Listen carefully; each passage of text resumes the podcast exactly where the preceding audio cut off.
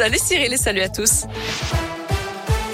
À la une, il avait jeté un œuf sur le président et fini interné en psychiatrie. L'étudiant de 19 ans qui a visé Emmanuel Macron hier matin durant sa visite au salon Syrah près de Lyon a finalement été hospitalisé de force au Vinatier d'après le parquet. Son examen psychiatrique a conclu à l'abolition de son discernement au moment des faits. Les psychologues dans la rue aujourd'hui, ils manifestent partout en France pour réclamer des créations de postes massives, des augmentations de salaire et plus de considération. La question de la tarification est aussi au cœur des débats. Un rassemblement a lieu en ce moment à Lyon. Le cortège est attendu devant la préfecture où une délégation sera reçue. C'est aussi la journée mondiale pour le droit à l'avortement. Un rassemblement est prévu à partir de 17h à Clermont, place de Jaude avec une distribution de tracts. Puis une marche partira ensuite à 18h30. En bref, quatre communes de l'Ain reconnues en état de catastrophe naturelle. Ça concerne Pondin, Priès, Salavre et Verjon suite aux inondations et aux coulées de boue survenues les 15 et 16 juillet dernier. Les sinistrés ont maintenant 10 jours à compter d'aujourd'hui pour contacter leur assurance. Dans le reste de l'actu, un nouveau protocole sanitaire dans les écoles. Jean-Michel Blanquer annonce qu'il sera mis en place dans une dizaine de départements, sans doute à partir de la semaine prochaine. À chaque fois qu'il y aura un élève positif au Covid, toute la classe sera testée, mais seuls les cas positifs seront renvoyés à la maison.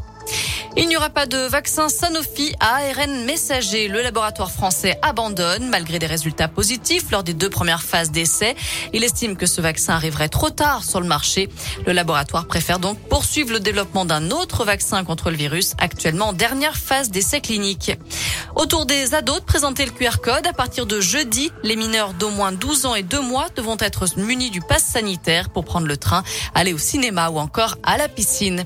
Notez qu'à Saint-Etienne, le vaccinodrome de la Plaine Achille va déménager, annonce hier du maire Gaël Perdriau. Direction le Palais des Spectacles à partir du 10 octobre, changement décidé notamment face à la baisse du nombre d'injections quotidiennes. Des travaux d'étanchéité doivent aussi être menés d'ici la fin de l'année. Un mot de sport avec du foot à suivre ce soir et la Ligue des Champions. Le PSG reçoit Manchester City à 21h au Parc des Princes. Enfin, il va falloir être à l'affût. 250 000 billets sont à nouveau mis en vente à partir d'aujourd'hui pour la prochaine Coupe du Monde de rugby. Ce sera en France dans deux ans, notamment à Saint-Etienne avec quatre matchs prévus à Geoffroy Guichard. Vous pouvez prendre aujourd'hui des packs de matchs à partir de 18h. Prévente réservée aux membres de la famille 2023. Sinon, rendez-vous jeudi à la même heure pour la vente grand public cette fois-ci. Voilà, vous savez tout pour l'essentiel de l'actu de ce mardi. En jetant un œil à la météo, bien sûr, avant de se quitter. Pour cet après-midi, on a la chance quand même de voir un petit peu le soleil, même s'il y a quelques passages nuageux. Alternance de nuages donc et d'éclaircies partout dans la région. Il y aura aussi quelques averses peut-être en fin de journée. Rassurez-vous, rien de bien méchant, ça ne va pas durer. Les températures sont plutôt agréables, comprises entre 19 et 22 degrés. Merci Noël.